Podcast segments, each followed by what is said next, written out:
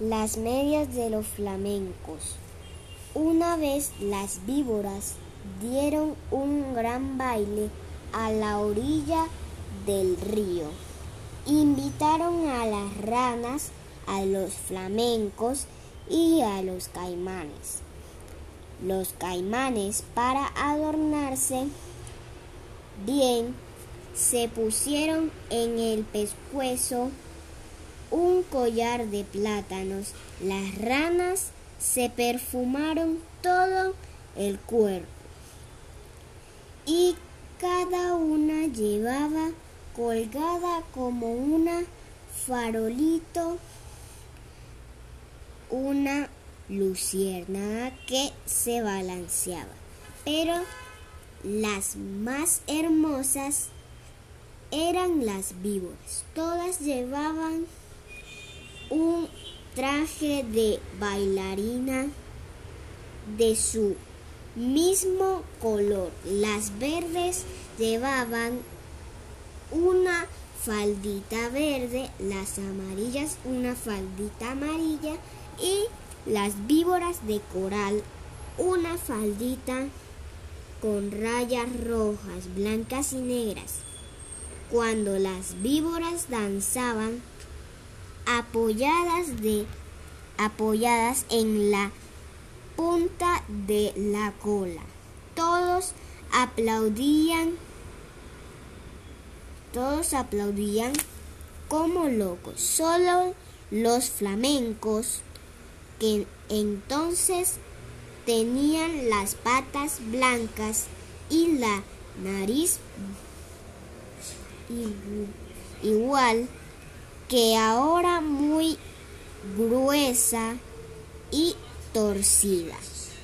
Estaban tristes porque no habían sabido adornarse.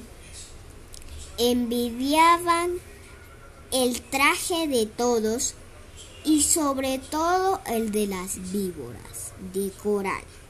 Entonces un flamenco dijo, flamenco dijo, yo sé lo que vamos a hacer.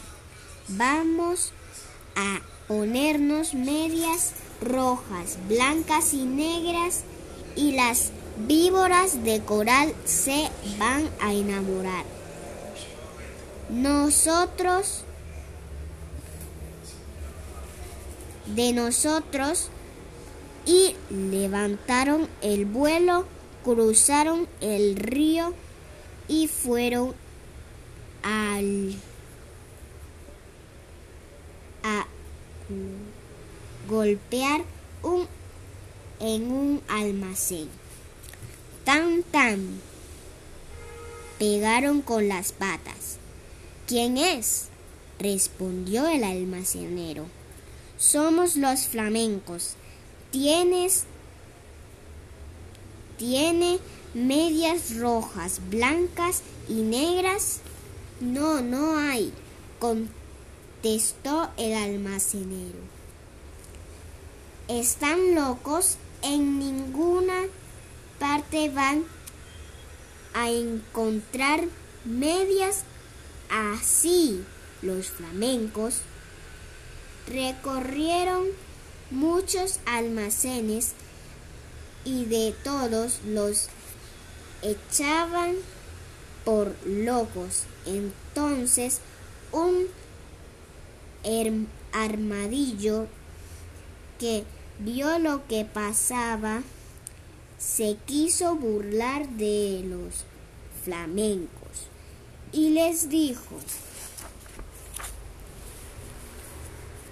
Buenas noches, señores flamencos. Yo sé lo que ustedes buscan. Mi cuñada, la lechuza, tiene medias así. Pídanselas a ella. Los flamengos le dieron las gracias. Se fueron donde la lechuza y, y le dijeron Buenas noches, lechuza.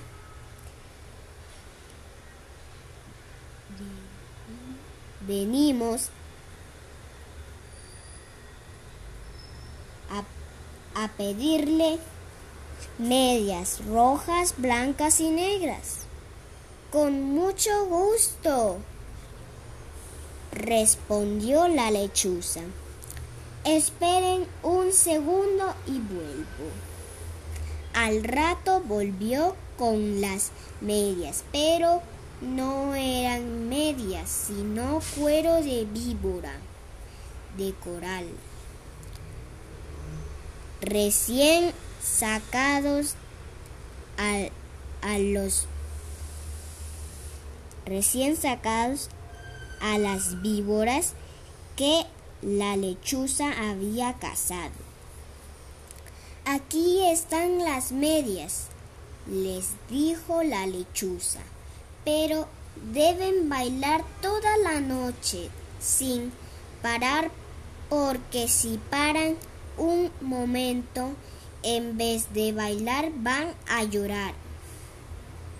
Los flamencos no, los flamencos no se daban cuenta de que eran cuero de víbora. Locos de alegría, se pusieron las los cueros como medias se fueron volando al baile. Cuando vieron a los flamencos con sus hermosísimas medias, todo, todos tuvieron envidia.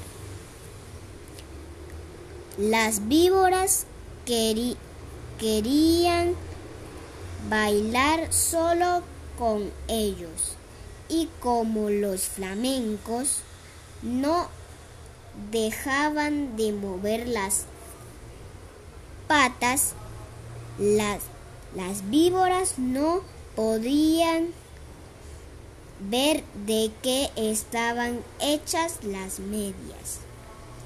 Poco a poco las víboras comenzaron a desconfiar, no apartaban la vista de las medias y se, y se agachaban tratando de tocar con la lengua las patas de los flamencos. Porque la lengua de la víbora es como la mano de las personas. Pero los flamencos, los flamen, flamencos bailaban sin parar hasta que un flamenco que ya no podía más de cansado tropezó con un caimán, se tambaleó y cayó de costado. Enseguida las víboras de coral corrieron con las farolitas de los de las ranas y vieron bien qué eran esas medias. No son medias, gritaron las víboras. Los flamencos han los flamencos han matado a unas a nuestras hermanas y se han puesto sus cueros como medias. Al oír esto, los flamencos llenos de miedo, quisieron volar, pero estaban tan cansados que no pudieron levantar una, una sola pata. Entonces las víboras de coral les arrancaron, arrancaban las medias y les mordían las mordieron las patas inyectándoles su veneno. Los flamencos corrieron a echarse al agua sintiendo un gran dolor. Ahí vieron que sus patas estaban, se habían puesto coloradas por el veneno de las víboras. Desde entonces, los flamencos tienen sus patas coloradas y pasan casi todo el día con ellas metidas en el agua, tratando de calmar el ardor.